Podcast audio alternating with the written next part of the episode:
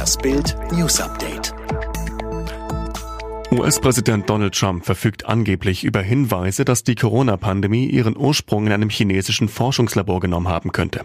Auf die Frage eines Journalisten, ob er Informationen gesehen habe, die ihm ein hohes Maß an Zuversicht in dieser Sache geben, sagte Trump im Weißen Haus, ja, habe ich. Er spekulierte, dass China das Coronavirus durch einen schrecklichen Fehler ausgelöst haben könnte. Seine Geheimdienste würden diesen Gedanken derzeit überprüfen. Der US-Präsident bezog sich auf das Institut für Virologie in der chinesischen Stadt Wuhan, in der Ende vergangenen Jahres die ersten Fälle bekannt geworden waren. Liverpool-Trainer Jürgen Klopp schaut während der Corona-Auszeit sehnsüchtig auf die Trainingsmöglichkeiten in Deutschland. Man wird neidisch, wenn man sieht und hört, wie in Deutschland trainiert wird, wann angefangen wurde und seit wann die Spieler zumindest in Zweiergruppen trainieren dürfen, sagte Klopp an einem Podcast seines Ex-Vereins Borussia Dortmund. Es ist menschlich, dann zu denken, das wäre jetzt schön.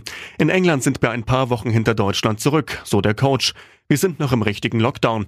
Deshalb sitzen wir bei sensationellem Wetter, was ja nicht normal für England ist, zu Hause. Nach US-Präsident Donald Trump rechnet jetzt auch Brasiliens Präsident Bolsonaro mit der Weltgesundheitsorganisation ab, mit völlig abgedrehten Thesen. In einem Facebook-Beitrag, der später gelöscht wurde, behauptete Bolsonaro, die WHO ermutige kleine Kinder zur Homosexualität und zur Masturbation.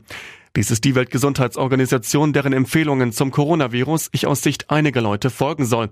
Ohne Belege für seine Behauptungen zu nennen, schrieb er, die WHO empfehle Masturbation in früher Kindheit sowie gleichgeschlechtliche Beziehungen. Zudem rate die WHO 9- bis 12-Jährigen zu einer ersten sexuellen Erfahrung. Ein furchtbares Verbrechen erschüttert die Ukraine. Am Rande der Großstadt Kharkiv im Osten des Landes hat die Polizei eine unbekleidete Frau aufgegriffen, die in einer Plastiktüte den abgetrennten Kopf ihrer eigenen Tochter bei sich trug. Wie die Polizei mitteilte, hielt die 38-Jährige auch ein Messer in der Hand. Damit soll sie auch das 13-jährige Mädchen getötet haben. Der Bruder der Frau hatte den Angaben zufolge die Leiche des Mädchens gefunden und die Polizei alarmiert. Er lebte im gleichen Haus wie die Frau und ihre Tochter. Bei der Explosion eines versteckten Sprengsatzes sind offenbar mehrere Soldaten der ägyptischen Armee getötet worden. Das teilte ein Armeesprecher am Abend auf der Facebook-Seite der Streitkräfte mit. Zwei Offiziere und acht Soldaten seien in einem Schützenpanzer nahe der Stadt Bialabt unterwegs gewesen, als er von der Explosion zerstört wurde.